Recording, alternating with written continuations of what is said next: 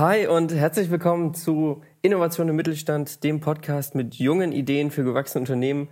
Wir begrüßen euch diese Woche zu einem ja ganz spannenden Thema, was überall präsent ist und das wir so ganz langsam heranführen möchten, sogenannte Fintechs. Ihr habt das garantiert schon mal gehört. Das ist ja ein Sammelbegriff für ähm, technologische Finanzinnovationen, die mit neuen Finanzinstrumenten, Dienstleistungen äh, ja aufwerten können und äh, im engeren Sinne werden diese, wird dieser Begriff Fintechs auch oft mit den eigentlichen Unternehmen äh, gleichgesetzt, die diese Innovation anbieten. Genau, und wir hatten das ja auch schon mal, äh, dieses Thema kurz, als wir über Krisenfinanzierung gesprochen haben, dass man da drauf schauen wollte. Und wir dachten uns, Mensch, das Thema ist weiterhin interessant.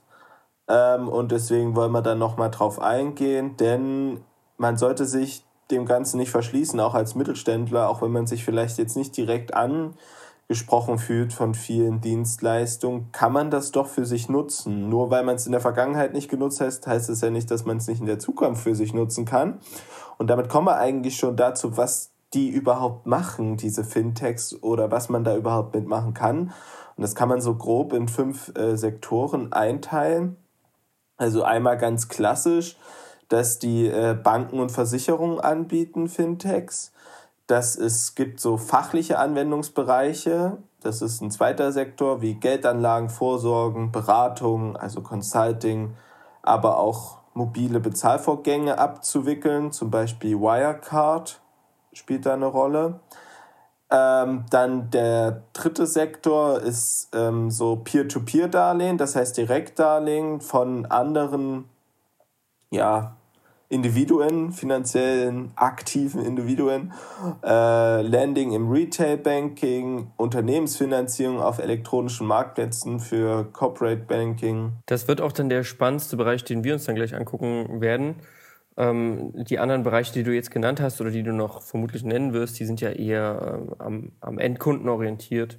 Genau, das ist richtig, Hagen. Der vierte Sektor ist halt das ganz klassische C2C, also Community Banking oder B2C, also Online-Portfolio Management, was auch viele große Bankhäuser, wo man jetzt nicht direkt sagen würde, das sind Fintechs, äh, schon anbieten. Und dann haben wir noch den fünften Sektor, das Personal Finance Management System, da wird eben sofort N26 einfallen und so weiter.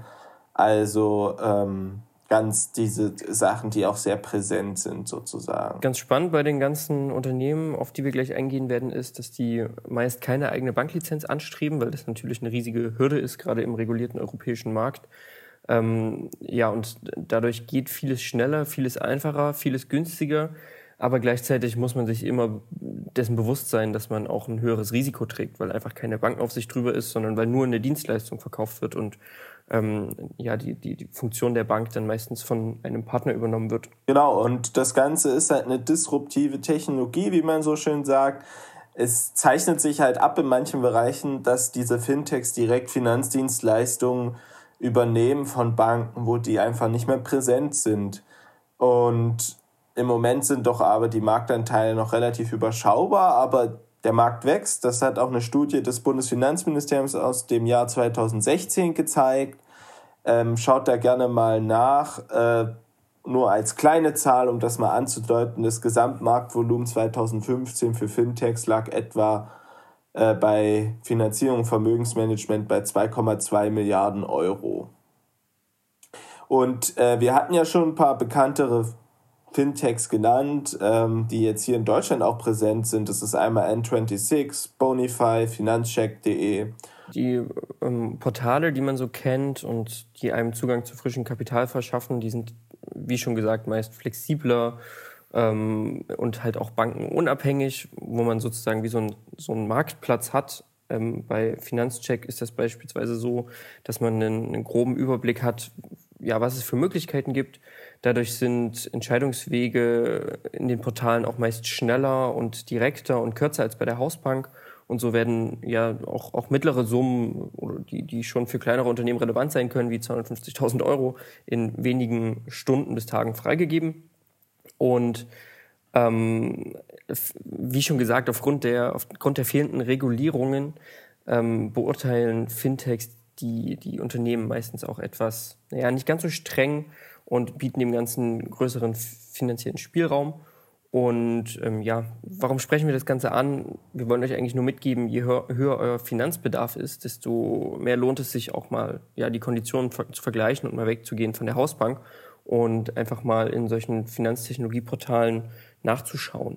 Da diese Portale bei mehreren Banken unabhängig voneinander anfragen und deswegen ja vergleichende Konditionen zur Verfügung gestellt bekommen. Ja, man sollte halt nicht vergessen, dass wir hatten das Risiko schon angesprochen. Es ist einfach so, dass man hier über Venture-Kapital spricht, wo die Leute direkt äh, ins Risiko reingehen und deswegen sind die Konditionen auch besser. So, das ist ähm, im Prinzip der Punkt einfach, dass es jetzt hier nicht um Bankengeld geht, sozusagen, was reinkommt.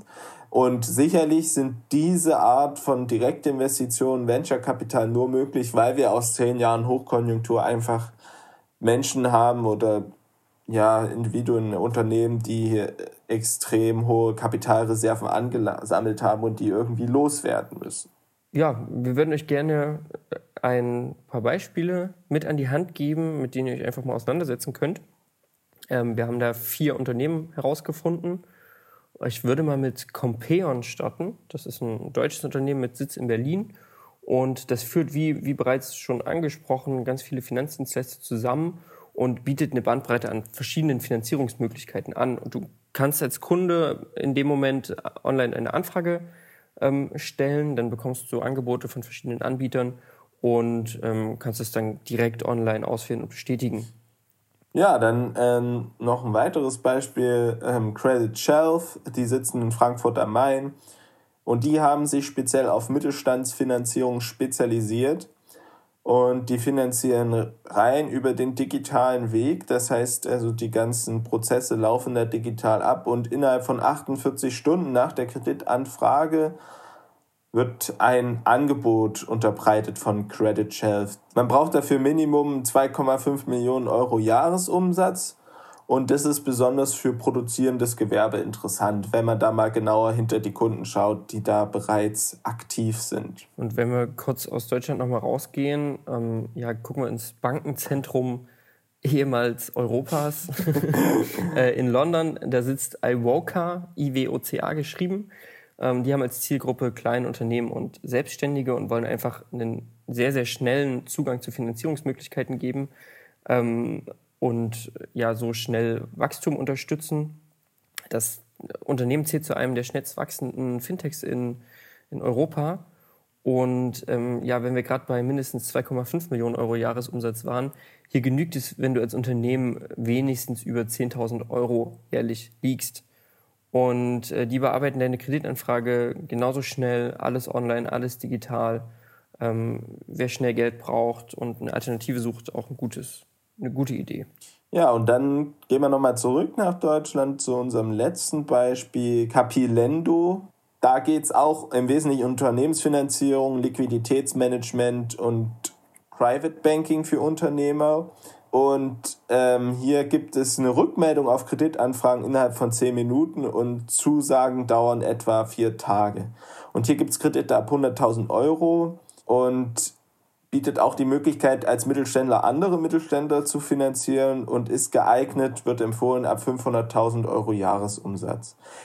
Wenn man sich diese ganzen Beispiele anhört, hört sich das natürlich alles ziemlich cool an, aber man sollte natürlich nicht vergessen, dass hier auch einfach entsprechende Zinssätze oft aufgerufen werden müssen, auch weil diese Unternehmen haben ja keine Banklizenz. Das heißt, sie können sich ihr Kapital auch nicht bei der Zentralbank für den Leitzins leihen und damit ihre Finanzierung selbst gewährleisten, auch von ihren Produkten. Das heißt, sie sind darauf angewiesen, dass andere Leute ihnen Kapital bereitstellen. Und das hat natürlich häufig auch hohe Zinssätze zur Folge.